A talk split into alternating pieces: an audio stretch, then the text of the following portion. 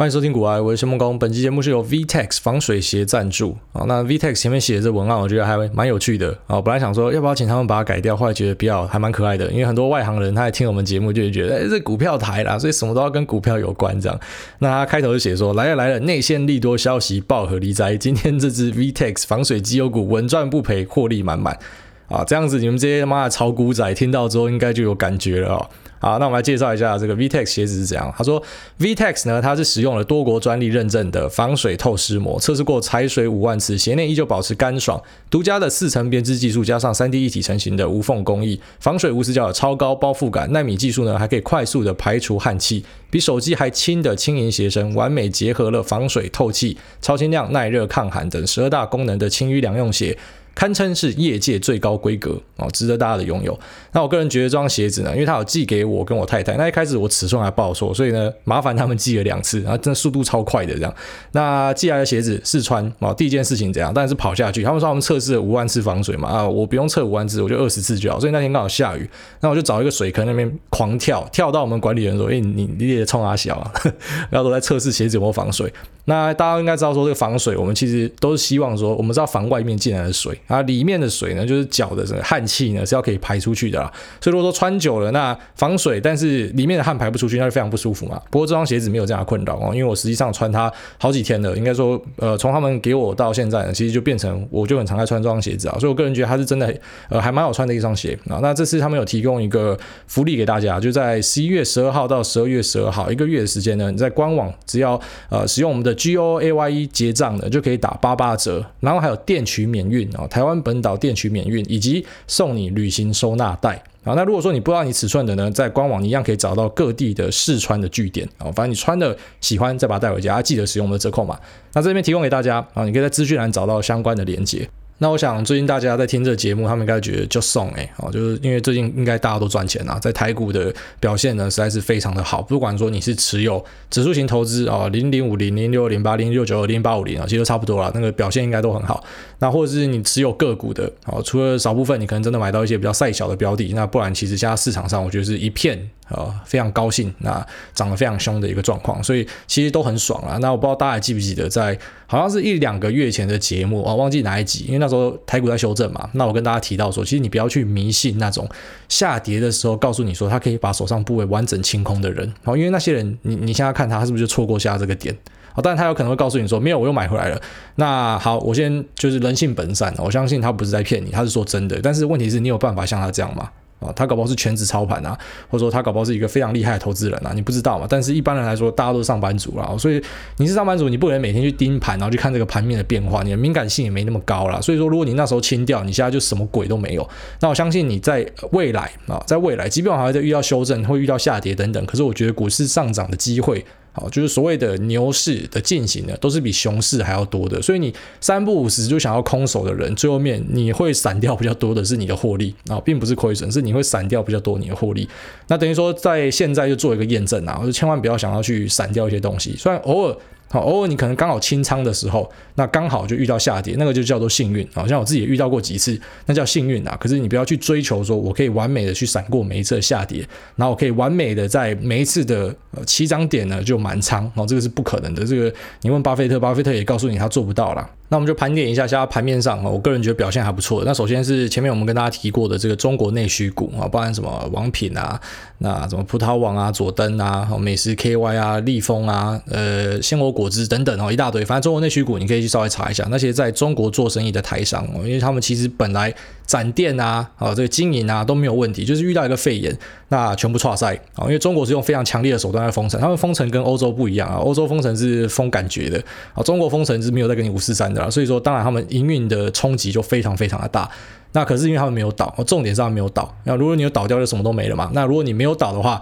那等到之后解封之后呢？哈，这些人可能就会是弹得非常快的一个族群。所以这个族群大家可以注意啊，它只是布局上还是要小心啊，就建议不要单压一只股票，那也不要一次买进啊。反正你就大概看一下。那其实你现在看这个中国内需股，很多里面的表现都非常的好。那除此之外呢，我们的科技股当然表现也超好。好像之前跟大家提的这 IC 设计啊，IC 设计一直都是我觉得台湾你非常需要去关注的一个点啊，因为它是毛利高。那又赚钱的一个行业，而且它是属于那种啊所谓的大家都想要去追求的比较高层次的经济啊，也就是说我们不想要完全都在赚代工财嘛，那我们希望赚就算是代工呢，也是赚那种比较高阶的代工，像是台积电啊，台积电虽然讲说是晶圆代工，可是这个毛利是非常高的啊，这是大家要去注意的地方。那像 IC 设计呢，就很多个股都在表现中啊，包含说像是联发科就非常的猛啊，之前联发科遇到。呃，美国要制裁中国的时候，下跌一波，结果没想到那个点就是非常好的呃位置去让大家捡哦。虽然那时候我跟大家的说法是说，我就是我不敢捡啊，可是我也建议大家不要去放空啊，因为那时候蛮多人看到这个就说要去放空联发科啊。那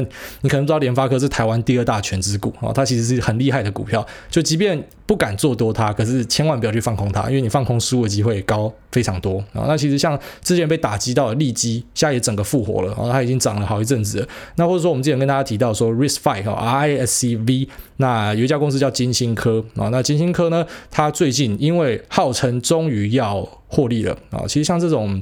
啊，做这种 IC 设计或者 IP 授权啊，矽智财的公司，他们的本益比都会非常非常的高啊，所以它一旦开始赚钱之后呢，那呃，即便它赚的钱很少啊，这 EPS 不高，可是呢，因为它赚的钱是可以赚很长很久的，所以市场一般给他们本益比都会给的还蛮高的哦。所以你其实看到晶心科家股价也非常的变态。那我在之前某一集有提到晶心科，那我也忘记了，其实你去翻一下那个东哥笔记，就大概知道。我不知道跟你邀功啦，就是说如果你想要了解那个是什么东西，你就回去听看看这样。那像是另外一个，像台积电旗下的创意啊，创意也是在做这个 IC 设计跟好细制材的，它的表现也非常好。那很多人看不懂这个创意，就是说，诶，它它赚的钱又不多，那为什么可以涨这么多？啊，这你要去理解一下，就是说 IC 设计跟 IP 矽智财，特别是 IP 矽智财呢，啊，这个族群在台股它的评价就是非常的高，哦，就市场愿意给它非常高的钱。那去买它未来的获利啊，差不多是这样子，所以你大概去理解一下这些族群。好，那其实台股除了好这些东西全部都在喷之外呢，啊，大家都很高兴啊，但是有些人就开始冒出一些问题了。那我觉得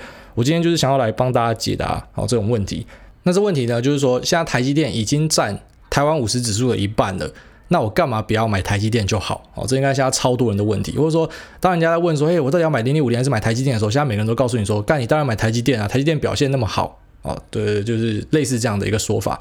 那我个人是觉得啦，当然台积电是一家好公司，这个是绝对没有问题的。啊，只是说现在变成是大家都觉得，为什么我当初不要买很多台积电啊？那这样的问题其实，呃，在每一次的啊这个股市的疯狂涨幅里面都会发生。比方说，像前阵子最红的，在一八一七年最红的是，大家都会问说，为什么我当时不要买大力光？那或者说拿美股最近的案例来讲哦，就是比较近的，就是为什么我那时候没有买 Peloton 啊？为什么我那时候没有买 The Trade Desk 啊？为什么我没有买什么什么什么啊？但是等到这些东西下跌的时候，现在大家就说为什么我那时候没有卖？然后包含说呃，像这个 Zoom Video Communication，然后这个 Zoom 它开始下跌，大家就变成从啊，我本来为什么没有买，然后变成干为什么我没有卖？那现在呃，我们群里面最红的一只股票就 Palantir 嘛，因为 Palantir 很多人都有，大家都可能在 IPO 都上车了。那呃。本来它没有涨的时候，大家觉得说为什么我要买这个？可是等到涨的时候，就变成为什么我没有买啊？那会不会等到一个月后开始大修正的时候，大家开始讲说为什么我买这么多啊？我只能告诉你说，这个很多时候就是大家习惯去用一个结果来衡量啊，就是呃现在这个事情的本质到底是怎么样。那当然，你用结果论去看一些东西，我个人觉得是没有太大的问题啊。只是说你要记得，那假设啊，在某个平行时空结果不是这样的话，怎么办啊？就是如果说某个平行时空台积电还是像一七一八年那样，就是维持一个区间盘整啊，那时候真的很多人觉得说买台积电就是我的资金就耗在里面嘛。那你也不能讲说这些人是错的，因为搞不好他换去别的标的，他真的表现的比台积电还好哦，对吧？那我个人觉得买零零五零哈，就是说买六二零八这种追踪台湾五十指数最大的价值呢，就是你买的是台湾最强的哦，就是。我们假设姑且称市值最大的公司就是最强的公司好了，那你就是等于买台湾最强的五十大公司。那这五十大公司呢，一定终究会汰弱留强，会有时代的眼泪出现，可是也会有新的强者产生。好，那它在里面除了台积电一直都是拳王之外，啊，非常厉害。那呃，下面的成分股呢，其实他们的排名也是有换来换去的。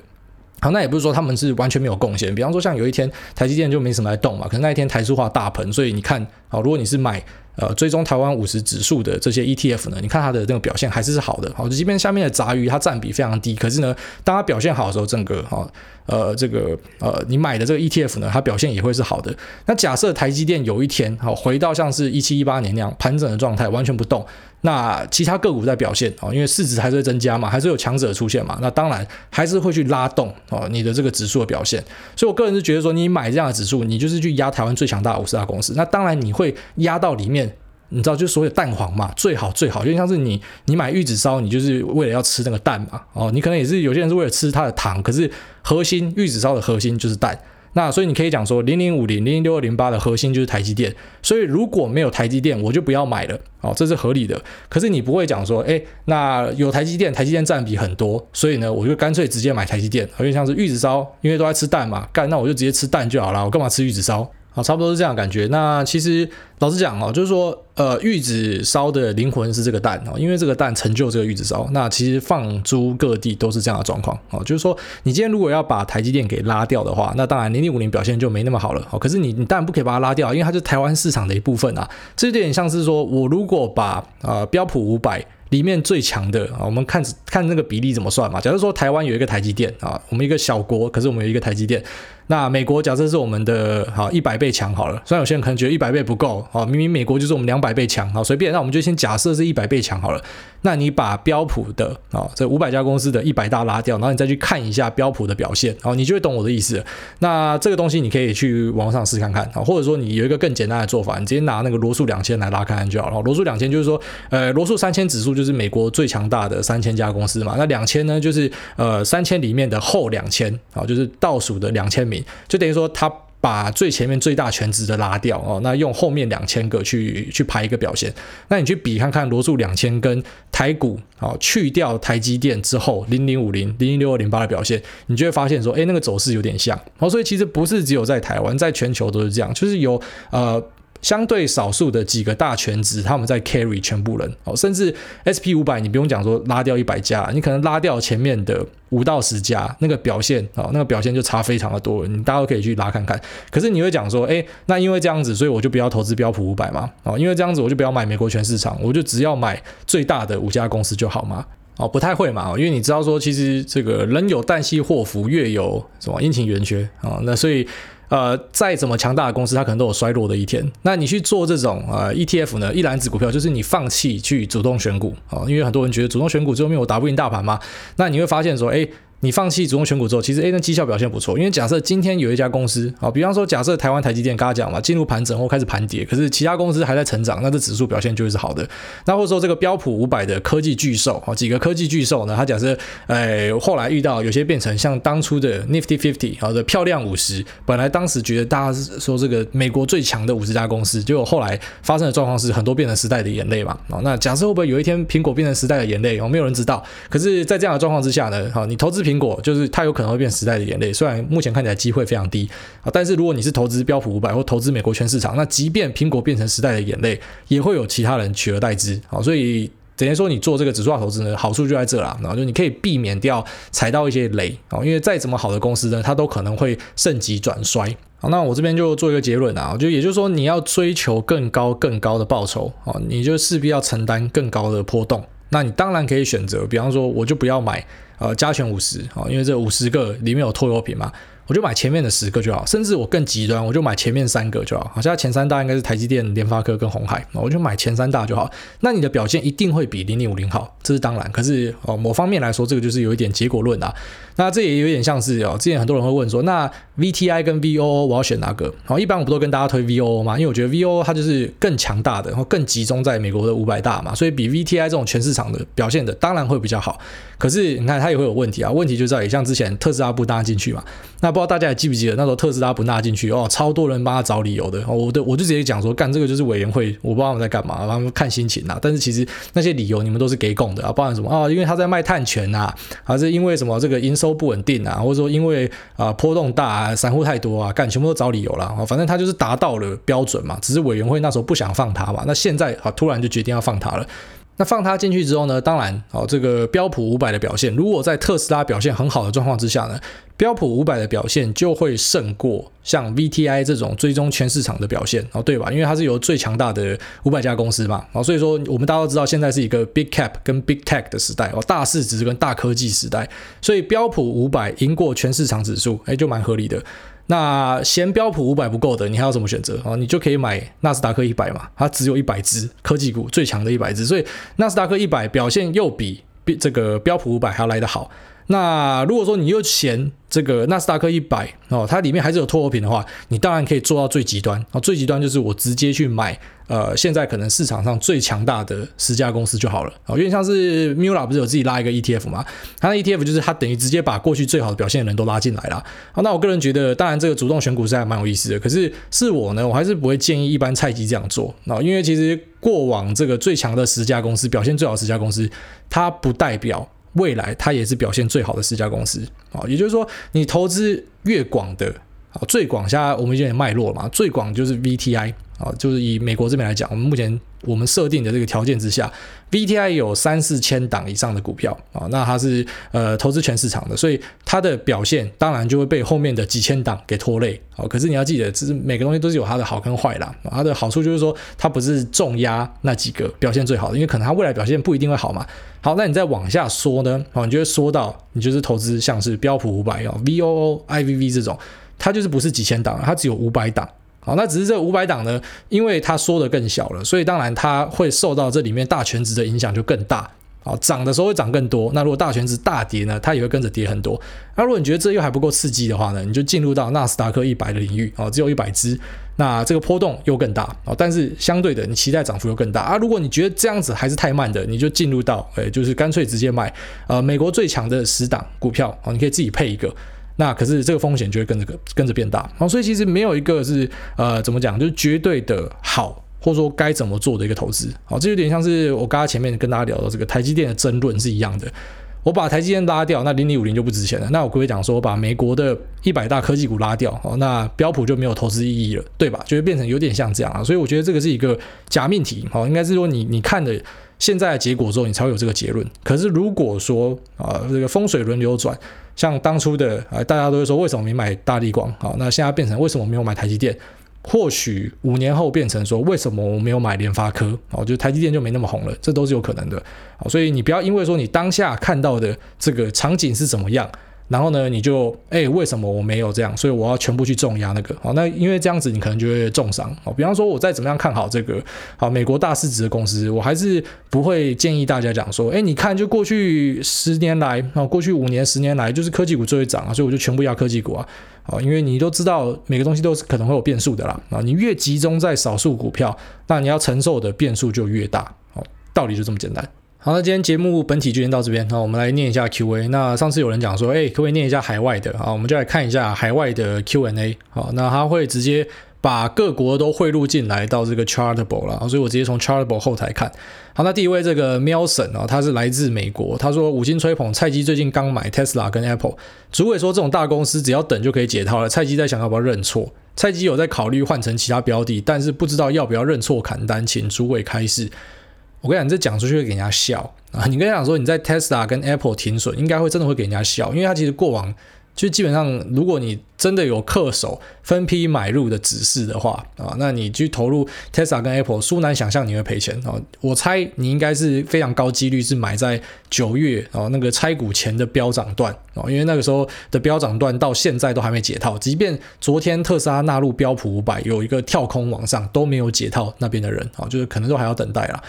当然，如果说你套太多资金，那你要停损，你睡不着啊。当然，这都是个人的选择啦。那只是我还是这样想哦，我就说你你首先你先去评估自己，说你到底多少资金去投入这个，你到底有没有策略啊？你是不是一次重压在高点？因为你一次重压，我已经讲过好几次，一次重压几乎啊，啊最后面都一定会受伤。就是几乎都是一定会受伤，所以分批买入非常重要啊。那如果说这两只标的你觉得不够好，你要换成什么标的啊？这你要去思考一件事情。我觉得其实有时候以我自己来讲啊，就说我会把呃这个股票从某一只卖掉转到另外一只，我考虑的很简单，就是机会成本哦，就是我留在这边，我感觉这个为我带来获利的机会没有另外一只来的大。我就换过去啊。那 Tesla 跟 Apple 你要换，你要看你换什么啊。如果说你今天选择要换一些很奇怪的东西，那真的会比较好吗？那也不一定啊，那也不一定。好，下面一位这个景美夜市的炭治郎烧烤啊，来自日本，他说。五星主委吹吹吹到爆，小弟因为妹妹的关系被一个组织打晕带走，看到组织有一个叫博柱的头头要对我妹妹出手，我很紧张，因此冲动又被打。请问主委，我该怎么对付博柱？求主委开示。然后这博柱博就是脖子的脖，在讲林北啦。我跟你讲，遇到博主你就死了，你直接原地自杀投胎好了。好，因为那个鬼我们都知道，这个它的设定就是。鬼是一定有脖子的，所以呢，鬼都有弱点，弱点就是脖子啊。你遇到一个博主，那他没有脖子，然后没有弱点，那我觉得你还是赶快去投胎好了。下面一位来自美国的 Missing Point，他说五星吹捧选我选我，知识轻松好听，脏话直爽动人。想问癌大关于分批投入，一般每个月建议这个收入的话可以定期定额，但如果是一整笔大钱，要如何分批投入呢？目前想用一年慢慢放进大盘 ETF 配置，在等待投入的现金有没有什么更有效率的方式，而不是要只是放在那边通膨贬值呢？谢谢癌大。哎，这个观念还不错，就是我们之前有跟大家提到说，有东西叫通膨税啦。啊，所谓的通膨税的意思就是讲说，你现金摆在那，假设我们每年通膨是两趴，等于说你每年就会掉两趴的价值，差不多这样。所以建议不要持有现金啊，就是不要完全持有现金，就是这个理由。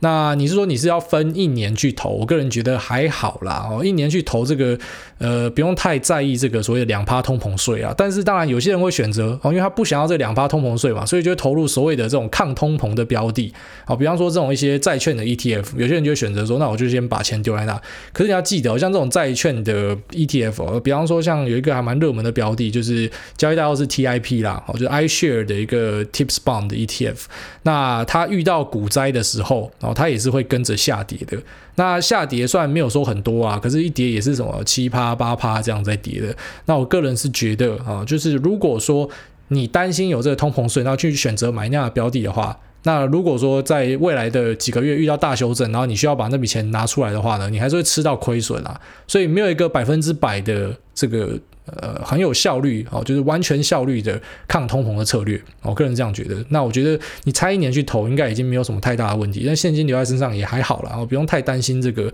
所谓的这个通膨税哦，因为你不是说什么你有三亿的钱，然后你分批投入三十万，干你就不知道投到民国几年，那个三亿会一直贬值哦，不是这样嘛？那我个人觉得，如果资金没有大到那种程度，然后可以在一年内丢完的话，我觉得都还好啦。下面一位来自日本的 Alice 啊，那这个 Alice 呢，他说我是 Alice 谢，不是 Alice Lee 啊，Alice Lee 就是之前那个憨咖跟我讲说什么脏话讲太多那个啊，傻屌。然后他说来自台中古癌地方群的五星吹吹吹吹捧癌大频道内容优质哦，前面是吹，然后下面讲说听节目后自九月转战美股，深深觉得美股真的比台股好操作，只买自己看得懂的股票，不随波逐流。正巧遇到辉瑞疫苗九十八成功，手中股价还躺在地上的直接大喷发。呃，等下我看他留言时间，十一月十二号啊，十一月十二号，诶，辉瑞那个好像是十一月九号，对，我没记错的话是十一月九号，然后之后从那天一路往下杀，所以他到十二号的时候，他说就是他现在发这个留言，然后他是觉得他有在赚钱啊，那他可能真的买的蛮低点的，因为辉瑞到今天呢已经跌回七涨点不止，好，就直接往下杀了啦。那我觉得这种生机生意股就这样，干生意股真的超难操作，就这样，你说，哎。Buy the rumor 啊，sell the fact，很多人跟你讲这样嘛，说在谣言的时候买进，然后事实出来的时候卖掉。我觉得对啦，适用在大多的科技传产股，可是，在生意股你就回撤也不一定哦。呃，所以你 buy the rumor，你还是会吃大便，然后你 sell the fact，也也很难说会怎么样发展。我真的觉得生意股不好操作啊。所以这个 Alice 那时候是赚钱的，现在可能哦，如果没有卖掉的话，现在是赔钱的。不过当然就是辉瑞是一个大公司啊，你可能可以看长一点会怎么样，我们不知道。好，然后后面写说本身是上班族斜杠美丽诺羊毛袜事业。刚起步的我还无法赞助挨大节目当干妈，以后有机会赞助的话，唯一的要求是三句台词里要带一句脏话。另外，上周六听到挨大妹妹喜欢爬百岳，如果不嫌弃的话，想要送几双袜子给挨大妹妹。跟一般的袜子比起来，吸湿排汗、防臭抗菌，羊毛袜绝对是爬百岳不可或缺的装备之一哦。这 Alice 可能会开启一个新的风潮啊！你根本不用去买国外的广告啦，干就直接留言广告就好。好了，我祝你这个事业顺利啦！我感谢你的好意。下面一位来自 Great Britain 啊，来自英国的 CYHJ 八七，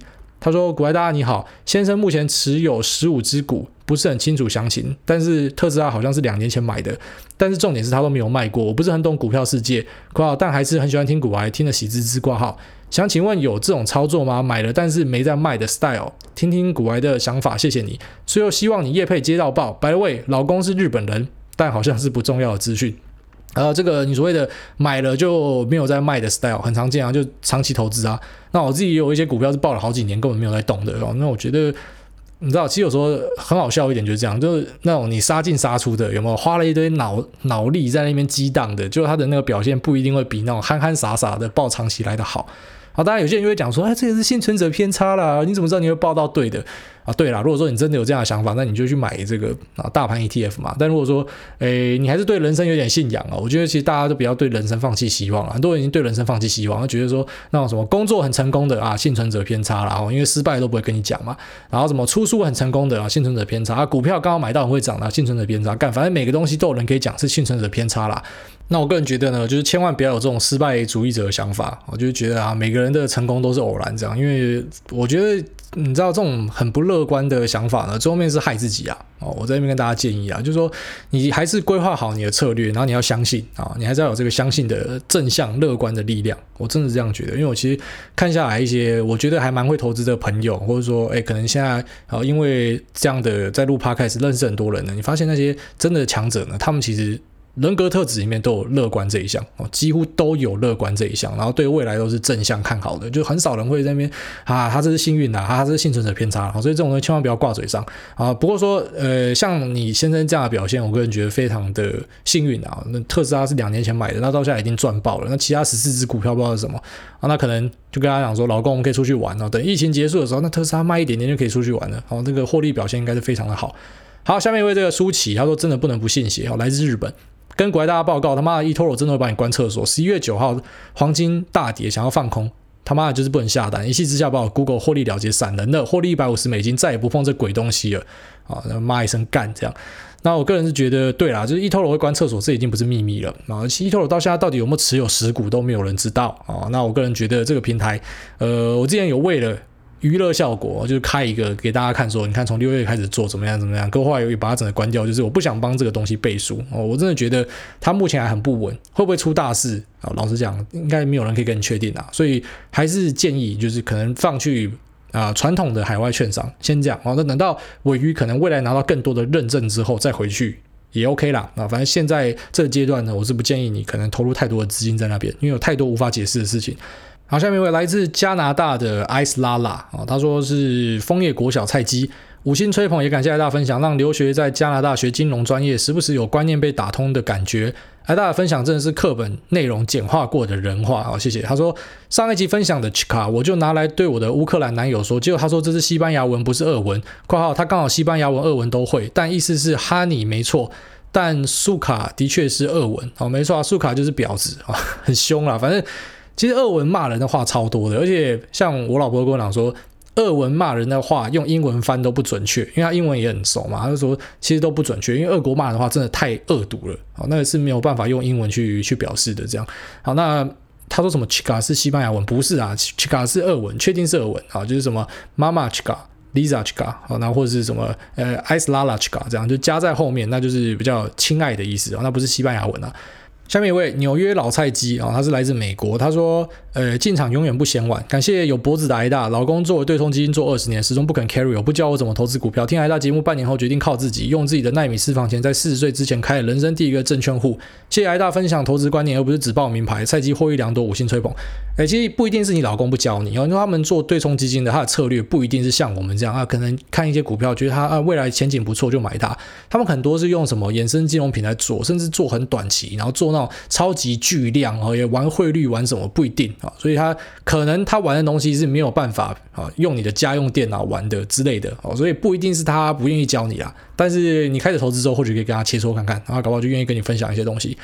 下面一位来自美国的宾州湾湾，他说：“感恩主委赞叹主委，一直以来在主委的 Podcast 上群组受益良多。目前拜主委所赐，在美国达到 Uber E 经济自主。很讨厌群内某位有声量的网友持续刻意带风向、偏激言论攻击某个公众人物，败坏群内理性讨论的风向，望他自重。诶，我个人觉得这样，我对群主基本上都不会做任何的管控。真右派有没有？真右派就是这样，让你们自己去发展。那其实当然里面一定会有各种话题啦，那种吵架啊、对干啊、讲政治、讲房子、讲车子啊，那其实很常都会看到大家观念不一样，有时候会打起来，有时候会吵起来。那吵完，反正开盘大家都会归队，我觉得这是很赞的一件事情。我觉得开盘大家都会归队，知道说我们都是来赚钱的。但是在盘后你要闲聊要干什么都没差啦。哦。那我其实不太清楚你在讲哪一位，因为我没有刻意感觉到有有些人是要刻意去黑谁。哦，可能也是因为我都很快的读过去啊。但是老实讲，如果你觉得他攻击的那个人物啊，然后是好人或者怎么样，你欢迎你帮他护航。我觉得其实就各种声音都要有，我不会去制止任何人。哦，你觉得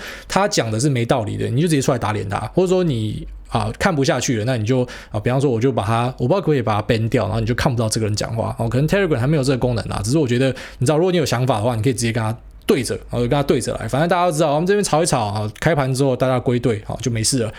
好，下面这个耍废仔说这个道德矫正，干听到赞助能够矫正挨大，我就想多赚点钱，让挨大多讲点干话。啊，这应该是在讲那个 Alice Lee。好，所以这个海外的网友真的蛮多在挺我的，在这个 Alice Lee 事件上面哦，感谢大家。好，下面一位这个 Jenny 啊，这是来自 LA 美国 LA，他说五星吹爆，好想在 Telegram 发起劝募，让主委用文言文讲一集 Podcast，然后感谢。下面一位这个 Patrick Yan 也是来自美国，他说艾大你好，自从听了股癌之后获益匪浅，对美股操作越来越有感觉，想请问艾大对于 Netflix 调涨月费有什么看法？你本身看好这支股票吗？祝。呃，这个好热好人一生平安啊！其实这个 Netflix 我刚好在上次有有提过啊，就是有跟大家讲到说，我个人觉得，你知道以前在上一次它涨价的时候，大家就讲说 Netflix 可能会下去哦，因为它涨价，它掉了很多用户嘛。那同时那时候又有这个列强环伺的竞争，就一两年过去之后，发现 Netflix 还是最强的。那其实也反映在股价，就 Netflix 的股价就居高不下嘛。就是很多人可能讲说，我、哦、等便宜来捡它，就发现说，哎，它就是一直 hold 在那边。